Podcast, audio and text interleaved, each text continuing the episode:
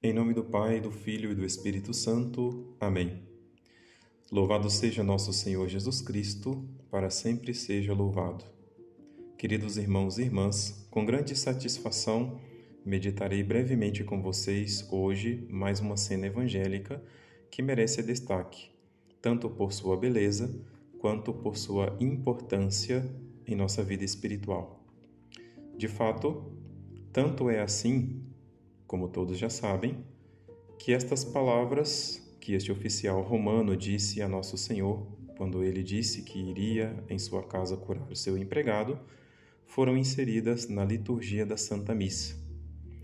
Todos nós dizemos estas palavras antes do sublime momento da comunhão.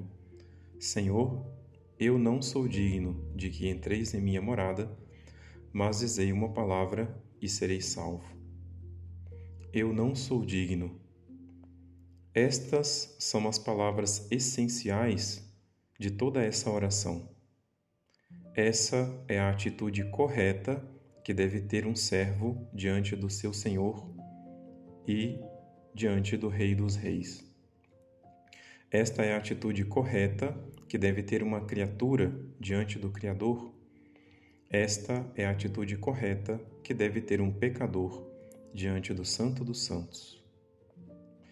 Estas palavras expressam duas virtudes fundamentais da vida cristã, sem as quais ninguém pode se gloriar de chamar-se verdadeiro cristão: a fé e a humildade. Fé em relação à pessoa que está diante de nós e que está prestes a se unir física e misticamente a nós se estivermos devidamente preparados. Esta pessoa é Jesus, a segunda pessoa da Santíssima Trindade, que está presente em corpo, sangue, alma e divindade na Eucaristia, como nos ensina a nossa Santa Mãe Igreja.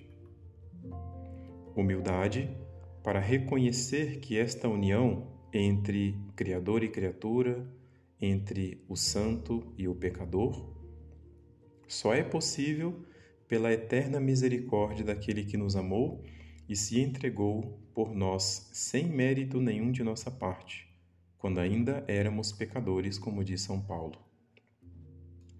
Queridos irmãos e irmãs, sabemos que os mínimos requisitos, e insisto que me refiro aos mínimos requisitos que a Igreja nos recomenda para comungar frutuosamente, é estar em graça de Deus, quer dizer, não ter consciência de ter cometido algum pecado mortal que não foi confessado, e observar o jejum eucarístico. Mas, se uma pessoa quer realizar comunhões verdadeiramente frutuosas, com frutos abundantes para a sua vida espiritual, é altamente recomendável que cultive estas virtudes da fé e da humildade e que principalmente as pratique quando estiver diante de nosso Senhor Jesus Eucarístico, reconhecendo e assentindo a sua presença real pela fé e reconhecendo sua própria indignidade de recebê-lo na comunhão pela humildade. Vale ainda destacar que não somos indignos de comungar somente quando cometemos algum pecado mortal quando isso acontece, somos mais que indignos, somos inaptos para receber a comunhão. Estamos proibidos de nos aproximar da comunhão e esta proibição é para o nosso próprio bem, para evitar que comunguemos a nossa própria condenação, como fala São Paulo na primeira carta aos Coríntios, capítulo 11, versículos 27 a 29. Na verdade, nós somos indignos de receber a comunhão pelo simples fato de sermos criatura e estarmos diante do Criador.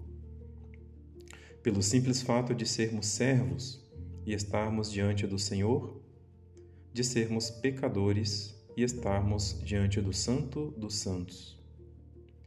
Mesmo que não tenhamos cometido nenhum pecado atualmente, permanecemos tendo esta condição de pecadores e carregamos o peso de nossos pecados passados.